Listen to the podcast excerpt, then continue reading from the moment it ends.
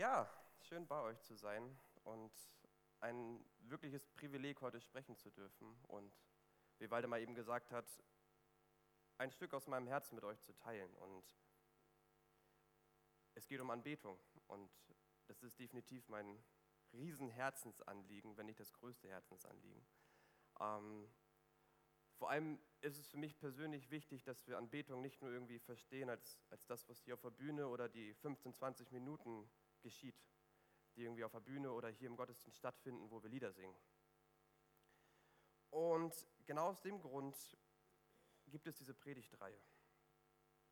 Und wir haben mit Prosconeo gestartet als eine Initiative. Wer das noch nicht gehört hat, wir treffen uns einmal im Monat im Café Werk und haben dort einfach eine Zeit des Lobpreises, Anbetung und vor allem des Gebetes, um in eine tiefere Beziehung mit Gott zu kommen.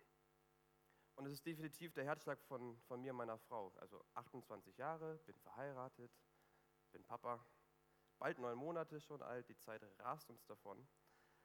Und ja, Anbetung ist das Thema, was mir am meisten bewegt und was auch Sophie und mich am meisten bewegt.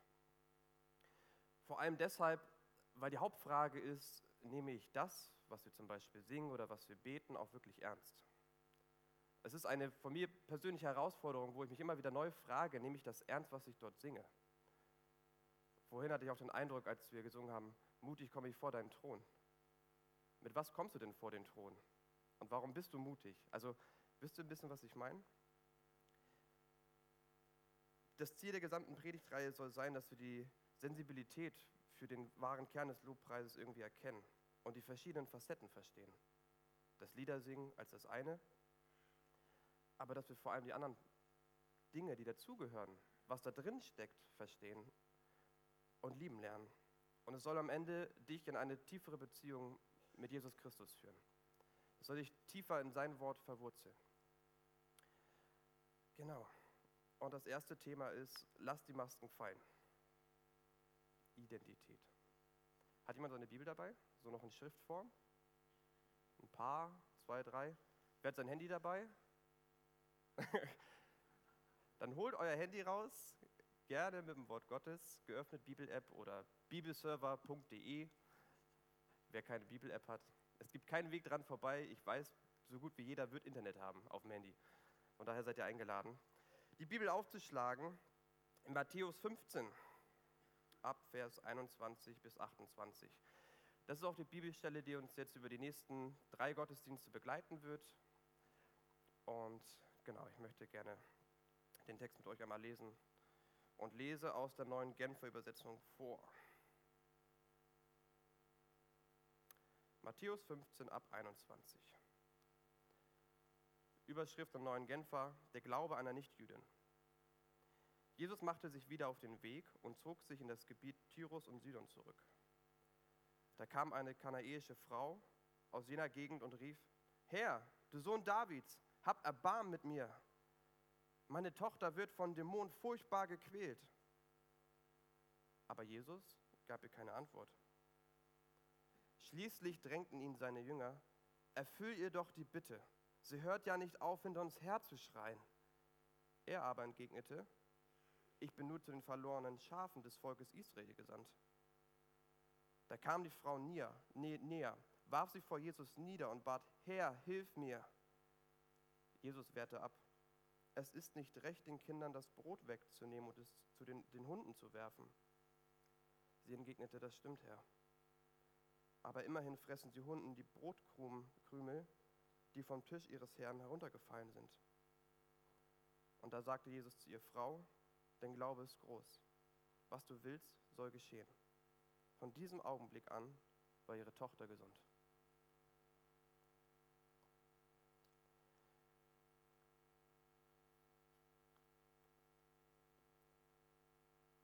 Werden uns erst mit der Identität beschäftigen. Deine Identität in Christus zu diesem Text. Dann erkennen wir, wie Jesus mit uns umgeht und wie er mit mir handelt. Erkenne ich seine Verheißung. Dort soll es um das Thema Proklamation gehen, was das überhaupt ist und was das für uns tut. Und am Ende soll es darum gehen, was deine Identität und die Worte, die Proklamation zusammen, dass das zusammen als eine Sinfonie am Ende zusammenkommt. Warum Sinfonie? Sinfonie ist ein großes Orchester mit vielen Instrumenten und da gibt es vorne Dirigenten, stell dir vor, das wäre Gott, der leitet dich und es klingt wundervoll und dein Leben blüht auf. Das ist das Ziel, was Gott für uns hat, dass das Leben aufblüht, dass du aufblühst. Ich möchte nochmal mit euch in den Text reinschauen. Also Jesus brach auf und zog sich in die Gegend Tyrus und Sidon zurück. Und dann kam diese kanäische Frau aus dem Gebiet, wahrscheinlich ist sie von irgendwo angereist, sie hat gehört, es gibt Jesus, sie hat sich auf den Weg gemacht und rief, Herr, du Sohn Davids, hab Erbarmen mit mir. Ich meine, was für ein erstmal geschwollener Ausdruck, oder? Sagst du auch immer, Herr, du Sohn Davids? Oh, du grundgütiger Gott, unglaublicher Vater, Sohn Gott. Jeder hat seine Art des Betens. Und sie kommt da herbei und sagt, Herr, du Sohn Davids, hab Erbarmen mit mir, meine Tochter wird vom bösen, furchtbaren Geist gequält. Und dann sagt, sagt Jesus nichts. Gar nichts. Jesus gibt keine Antwort. Ich meine, wir lesen im Neuen Testament die ganze Zeit davon, dass Jesus neue Dinge tut, Glauben schenkt, Wunder tut, Heilung tut. Und da kommt diese Frau, geht zu Jesus und sagt, hab Erbarm mit mir. Und er macht nichts. Finde ich erstmal komisch. Und dann kommen die Jünger, das finde ich sogar schon fast witzig. Schließlich drängten ihn seine Jünger, fertige sie doch ab, denn sie schreit dauernd hinter uns her. Also die Jünger sind sichtbar genervt davon, dass diese Frau die ganze Zeit da ist und angerannt kommt und sagt, habt euer Bar mit mir. Jesus ist davon überhaupt nicht beeindruckt. Er sagt, ich bin nur zu den verlorenen Schafen des Hauses Israels gesandt. Er ist ja zu den Juden gesandt worden, als der verheißene Erlöser, als der Retter. Und dann kommt etwas Bemerkenswertes. Die Frau wirft sich vor ihm nieder. Ich meine, wirfst du dich vor deinen deiner, deiner Frau außer zum Heiratsantrag nochmal wieder nieder oder vor deinem Chef? Wirfst du dich nieder und sagst, hab Erbarmen mit mir? Also dieses, sich niederschmeißen, sich niederknien, ist das schon etwas von Verzweiflung vielleicht auch. Oder vielleicht auch, das ist jetzt meine einzige Chance. Diese Frau hat von Jesus gehört und macht sich auf den Weg, versucht es erst mit diesem Du Sohn Davids und dann schmeißt sie sich nieder vor ihm. Aber selbst das ist erstmal für sie noch gar nicht so relevant für Jesus. Und dieses Niederwerfen heißt im Griechischen, wie Nico sagt, proskineo, nicht proskuneo, also proskineo. Und das, wer es vielleicht von mir schon gehört hat oder bei proskuneo dabei war, ist dieser Ausdruck, sich vom König vor einer niederen Autorität, vor höheren Autorität niederzuwerfen. Am Ende des Textes, wo die Frau dann am Ende sich mit den Hunden vergleicht und sagt, die Brotkrümel, die reichen mir. Da am Ende empfängt sie die Heilung. Da empfängt sie den Durchbruch. Da sagt Jesus, dein Glaube ist groß. In dem Moment. Und von diesem Augenblick an war ihre Tochter gesund. Die Tochter war gar nicht mit dabei. Von dem Augenblick an. Nun, ich habe gesagt, das Thema soll sein, lass die Masken fallen.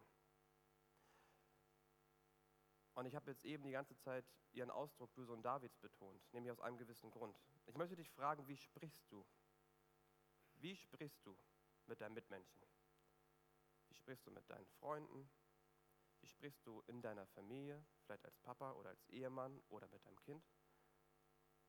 Wie verhältst du dich auf der Arbeit? Was für Worte verwendest du?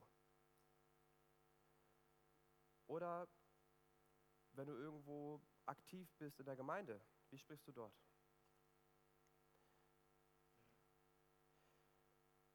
Ich glaube, ich habe das selber gemerkt, als ich mich reflektierte, man ist nicht immer konsistent. Es gibt so ein Vokabular in der Gemeinde, was du verwendest. Es gibt ein Vokabular auf der Arbeit, was du verwendest. Es gibt ein Vokabular in deiner Familie, wie ihr halt miteinander sprecht. Und diese Frau hat gedacht, wenn sie zu Jesus kommt und ihn als den erkennt, was die Juden über ihn sagen, dann wird Jesus doch bestimmt was tun.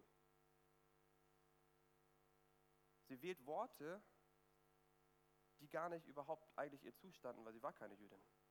Sie kam aus dem Gebiet Galiläa, das galt als ein heidnisches Volk. Sie hatte kein Recht zu sagen, du Sohn Davids.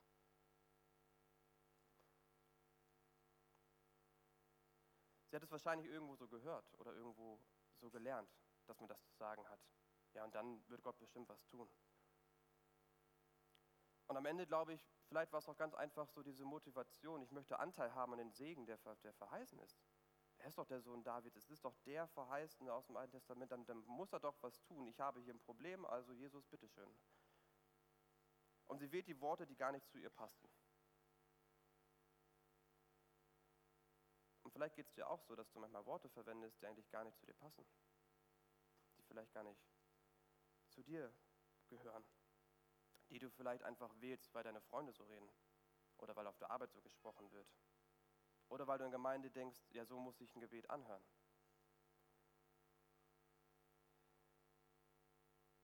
Und ich möchte in diesem Thema darauf eingehen, dass die Art der Worte, die du sprichst, verraten, ob du ein Anbeter bist oder nicht. Ob du wirklich ein Anbeter bist oder nicht. Die Art der Worte, die du sprichst, verraten es. Man erkennt es sofort. Es, es, wird sofort entlarvt. Wenn jemand weiß, du bist Christ und er sieht dich irgendwo anders, in einem anderen Kontext und du sprichst auf einmal komplett anders, ist erstmal komisch, oder? Es ist nicht echt. Ich finde Jünger auch sehr spannend, die am Ende einfach genervt sind und Worte verwenden wie fertige sie doch ab. Also das, was Jesus die ganze Zeit tut, in Geduld und in Liebe mit den Menschen umzugehen und nicht sofort durchzuschlagen. Jesus lässt sich Zeit. Und die Jünger sind total rein menschlich und sagen, schick sie doch einfach weg, macht oder heil sie doch einfach und dann ist gut. Dann ist das Thema doch vorbei. Jesus ist doch nicht so schwer, du hast es doch schon so oft getan.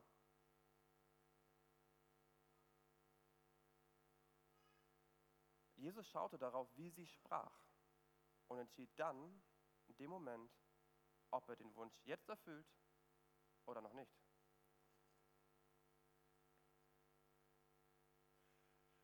Es steht in Sprüche 21, Vers 23, überlege deine Worte und dir bleibt viel Ärger erspart.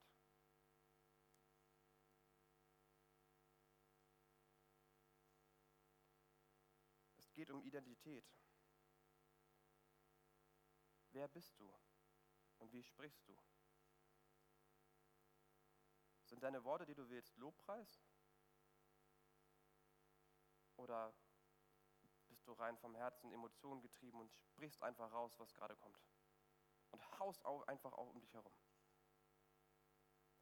Und in Jakobus 3, Vers 9 steht, mit unserer Zunge loben wir Gott, unseren Herrn und Vater. Das haben wir heute getan. Und mit derselben Zunge verfluchen wir unsere Mitmenschen die doch nach Gottes Ebenbild geschaffen sind. Erinnert ihr die Jünger? Fertige sie doch ab.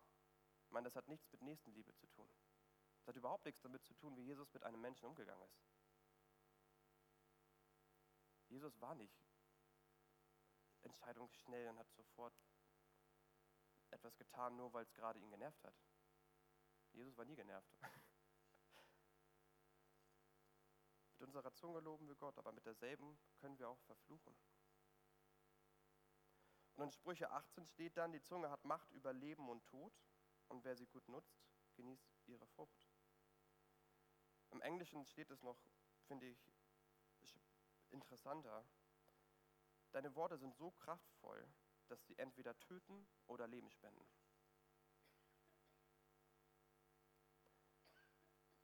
Nochmal, die Art der Worte, die wir verwenden, verraten darüber, ob wir Gott anbeten oder nicht.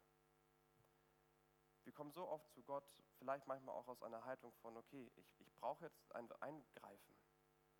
Und du nimmst die Worte, die du denkst, die die richtigen wären. Und meine Frage an dich ist, bist du authentisch?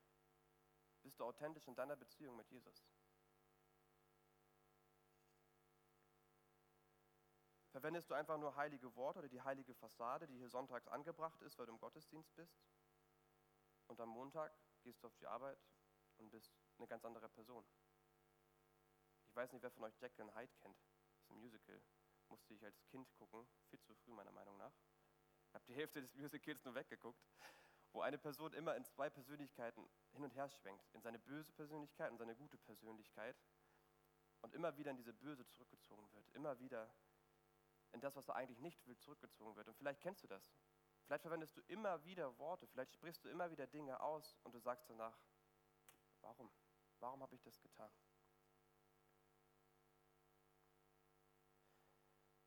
Und ich möchte dich fragen, kannst du vor deinen Gott treten, zu Hause, ganz alleine, vielleicht in deinem stillen Kämmerchen und zu ihm beten? Oder fällt es dir schwer? Weil du denkst, wie soll ich denn zu Gott beten? Ich meine, zur Not gibt es das Vaterunser, was du sprechen darfst und sprechen kannst.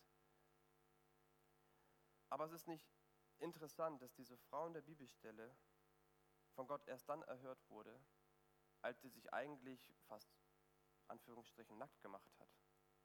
Sie hat die heilige Fassade weggeschmissen. Herr, du Sohn Davids, sie hat es weggeschmissen und hat danach gesagt, sie hat sich hingeschmissen vor Jesus, was eine, ein, ein etwas Erniedrigendes, aber auch etwas Wertschätzendes Gott gegenüber war, und hat gesagt, Herr, hilf mir doch. Hilf mir doch, Gott. Es kam aus dem tiefsten Herzen, bin ich vollkommen von überzeugt. Und in dem Moment drehte sich auf einmal die Geschichte. Jesus lehnte sie trotzdem erstmal nochmal ab und hat gesagt, naja, das Brot oder das Essen, was hier aufgetischt ist, das gilt den Juden. Ich bin gekommen für meine Juden, um ihnen zu erkennen, wer der wahre Retter ist. Und sie hat da gesagt, ja, stimmt, ich bin keine Jüdin. Sie hat ihren Mantel abgelegt, diese heiligen Identitäten, hat gesagt, ich bin der, der ich jetzt hier bin. Herr, hilf mir doch. Und die Krümel, die runterfallen von dem Brot, das reicht doch, Jesus. Es ist doch immer noch von dem, was du deinen Juden gibst. Es ist doch immer noch von dem Heiligen, von dem Kraftspendenden, von dem Mahl, was du bereitet hast für dein Volk. Und in dem Moment dreht sich die Geschichte. Als sie aufhörte, heilig zu sein und anfing, echt zu sein.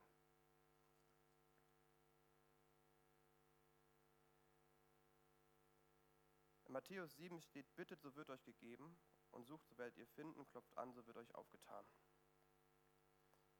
Ich ertappe mich immer wieder auch darin, dass ich bitte und eigentlich etwas bitte, weil ich es gerade brauche, weil ich das jetzt gerade denke, das ist das, was ich gerade brauche. Jesus, ich brauche jetzt ein Eingreifen von dir. Klassiker ist eigentlich, wenn es in einer Beziehung nicht gut läuft, ich in meiner Ehe, und man als Mann so ganz einfach denkt, Gott, tu doch was einfach bei meiner Frau. Aber ist das richtig? Gott hat mir diese Frau geschenkt und mein Leben gestellt und ich darf mit ihr zusammen dieses Leben verbringen. Wir haben einander Ja gesagt, haben vor Gott diesen Bund geschlossen. Es ist ein Geschenk. Und das wahre Geschenk fängt jetzt gerade da an, wo sich jeder für sich fragt, Gott, wo ist es, wo du an mir arbeiten möchtest? Warum reibt es sich gerade? Und das ist solch ein Geschenk, weil ich so viel Neues entdecken darf von dem, wo ich Dinge getan habe, weil ich sie so gelernt habe oder weil sie in meiner Familie so Sitte waren. Und ich darf lernen, mich ganz neu kennenzulernen, meine Frau ganz neu kennenzulernen, aber mir anzufangen. So wie die Frau in dem Moment bei sich anfängt und nicht sagt, weiterhin sagt, Herr, du Sohn Davids. In dem Moment, wo sie gesagt hat, Herr, hilf mir doch und sich niederschmeißt.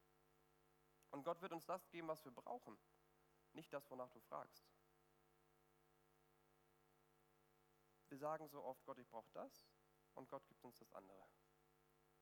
Gott, ich brauche eine Lösung für meine Ehe und Gott fängt dir an, in deinem Herzen was aufzuzeigen, was bei dir anfängt. Und das ist gut so. Es steht hier, so wird euch gegeben. Und jeder, der bittet, der empfängt. Ja, das ist wahr. Nur entscheidest du, was du annimmst und was nicht. Oder nimmst du das an, was Gott dir schenkt? Kolosser 3 steht, hört auf, euch gegenseitig zu belügen, denn ihr habt doch den alten Menschen mit seinen Gewohnheiten ausgezogen und seid neue Menschen geworden, die ständig erneuert werden und so immer mehr dem Bild entsprechen, das Gott, der Schöpfer, schon in euch sieht. Gott möchte an unser Herz ran. Gott möchte an dein Herz ran. Er möchte, dass du hier im Lobpreis stehst oder dass du hier in die Gemeinde kommst, etwas mitnimmst sodass dein Montag, dein Dienstag, Mittwoch, Donnerstag, Freitag und Samstag anders werden. Nicht, dass du von Sonntag zu Sonntag springst und immer wieder weitergehst. Hier steht in, in Jakobus, dass wir erneuert werden sollen. Und dass wir in Kolosser, dass wir erneuert werden. Wir sollen aufhören mit dem alten Menschen. Wir sollen aufhören, Worte einfach zu sprechen, weil wir gerade denken, ich, ich, ich, hab, ich bin doch jetzt im Recht. Das ist auch typische Konfliktthema in Ehen. Ich bin doch im Recht. Und das heißt auch, der Klügere gibt nach. Und es ist so gut, dass es bei mir anfängt. Und dass Gott uns prägen möchte und verändern möchte. Zu einer Person, die er schon in uns sieht, die wir oft nicht erkennen. Jesus hat der Frau ganz klar gezeigt, du bist keine Jüdin. dir steht es nicht zu, so zu sprechen. Sei echt. Hör auf mit dem Kram. Hör auf, so heilig zu tun. Sei du selbst. Komm mit deinem Gebet, was aus deinem Herzen kommt. Komm mit den Worten, die, die du wirklich sprechen würdest. Nicht die dir gesagt werden, die du sprechen sollst. Und es ist wahr, dass Gott uns komplett verändern möchte. Und du kommst hierher, bist vielleicht neu oder bist seit kurzem erst Christ, siehst, wie Menschen sich verhalten, fängst an, es mit zu adaptieren. Das ist vielleicht auch einfach normal, wenn wir, mit, wenn, wir mit, als Menschen unterwegs sind und gemeinsam einen Weg beschreiten, dass man gewisse Dinge sich vielleicht auch abguckt oder jemand betet so und du betest dem nach, weil du irgendwie merkst, hey, da ist was, was, was Wahres dran.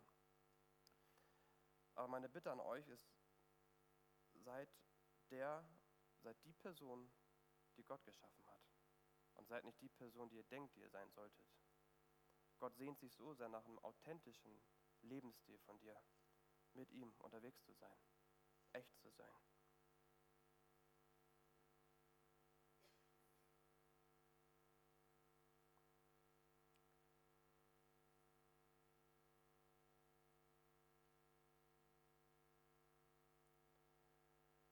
Würdest du sagen, dass Jesus dein Leben bereits umgekrempelt hat und du keine heiligen Arten vorgibst zu leben?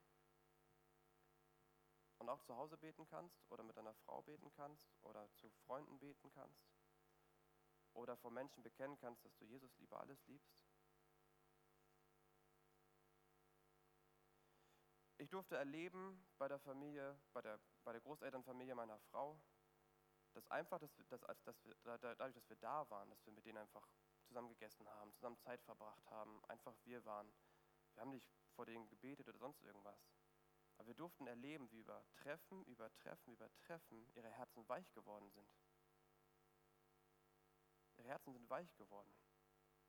Beide haben sich jetzt zu Jesus bekannt. Beide haben ihr Leben Jesus übergeben. Die Oma am Sterbebett aber es gibt kein zu spät. Oder es gibt, es gibt, es ist nicht, du musst jetzt dein Leben übergeben. Du darfst dein Leben übergeben, weil Jesus für dich was Besseres bereitet hat. Vielleicht sind Dinge herausfordernd, aber Gott hat etwas Besseres vorbereitet. Und du darfst die Herausforderungen annehmen und darin wachsen und reifen, echt werden. Ich merke immer mehr, dass es einfach nur ein echt werden ist, die Person zu sein, die wirklich in mir steckt. Und das Schönste ist aktuell mit dem Opa zu telefonieren und zu merken, wie er sofort sein Herz ausschüttet.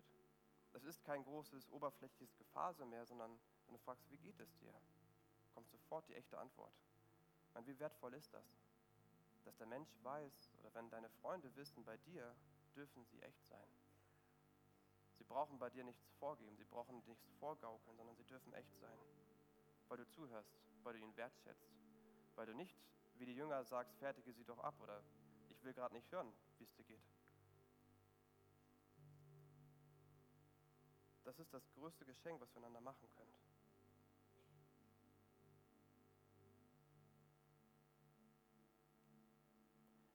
Da ihr ja den neuen Menschen angezogen habt, den Gott nach seinem Bild erschuf und der von wirklicher Gerechtigkeit und Heiligkeit bestimmt ist, als Menschen, die das Lügen abgelegt haben müsst ihr einander die Wahrheit sagen.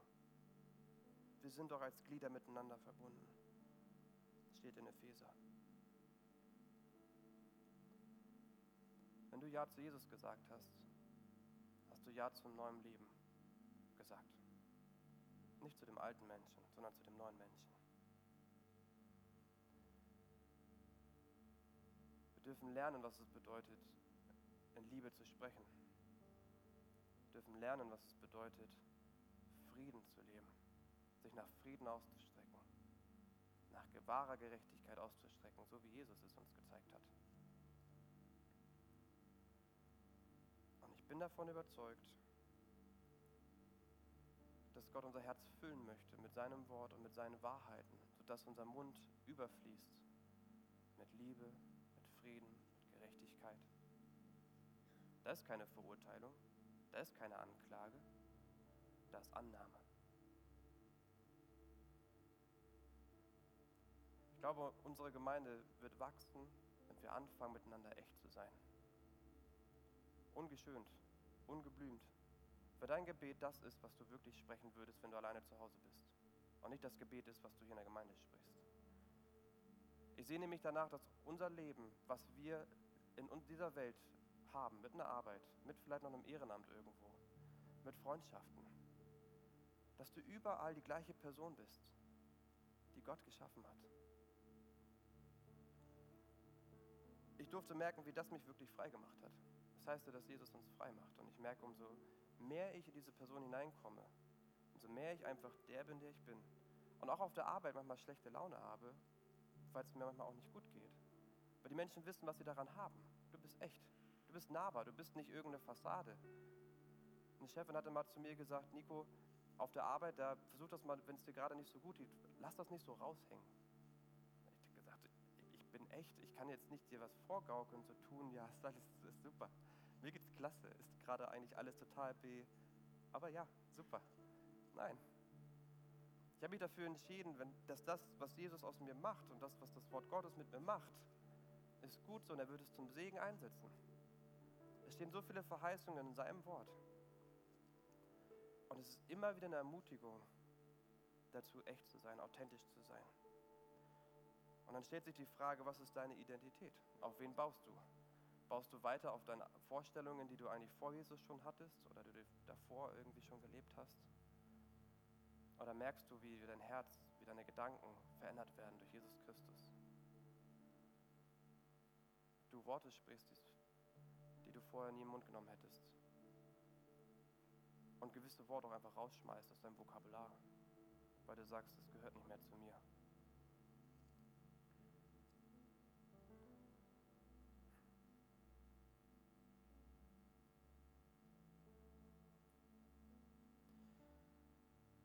Heiligen Geist und durch seinen Geist haben wir den freien Zugang zum Vater. Wir sind keine Fremden mehr, keine geduldeten Ausländer, sondern ihr seid Mitbürger der Heiligen und gehört zur Familie Gottes. Jesus hat der Frau diesen Durchbruch geschenkt. Paar Krümel. Das ist vielleicht das eine Wort, was ein Mensch mal zu dir gesprochen hat, zu dir gesagt hat, du bist genau richtig so, wie du bist. Und merkst, boah, das macht was mit mir. Als ich feststellen durfte, ich wurde angenommen, so wie ich bin, da fing bei mir die Veränderung an. Rebellion hörte auf. Aggressive Ausschläge aufgrund dessen, dass meine Kindheit die Kindheit war, wie sie war, hörten auf. Ja, ich bin immer noch manchmal wütend, das gehört auch dazu. Und da bin ich auch noch nicht an dem Punkt, wo ich wünschte zu sein. Aber ich spüre, wie Gott mich immer weiter führt, immer weiter führt.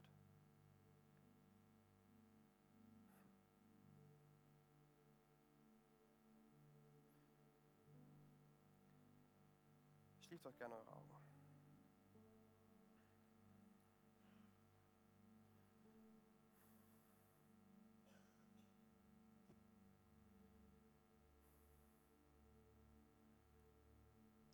Jesus, ich danke dir, dass du uns führst,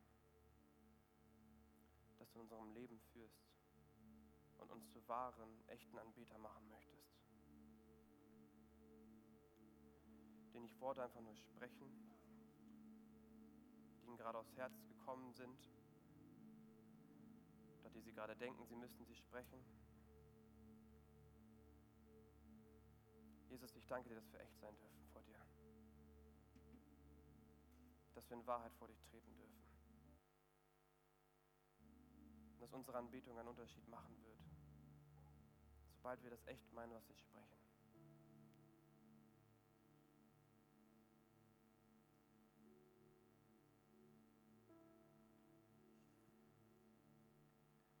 Ich bitte euch, die Augen geschlossen zu halten und möchte euch fragen, möchte dich fragen,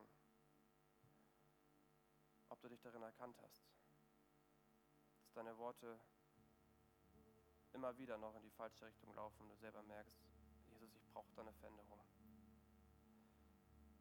Wenn du heute hier sitzt und sagst, Gott, ich möchte da einen neuen Schritt, einen Neuanfang machen, dann bitte ich dich um ein kurzes Handzeichen.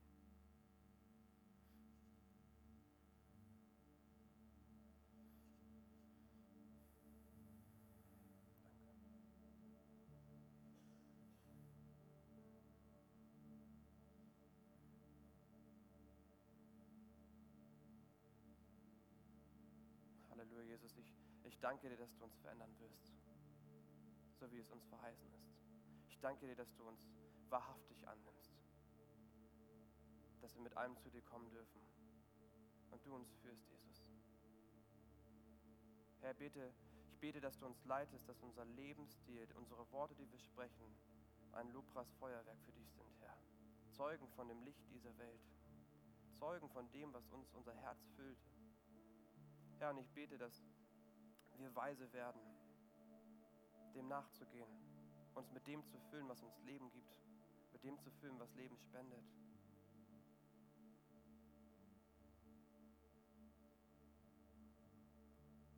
Danke, dass du in Jesu Namen neue Worte schenkst. Die Vergangenheit ausradierst. Du schreibst die Geschichte neu. Du schreibst die Vergangenheit neu. Das ist das, was du tust, Jesus. Du bist gut, durch und durch.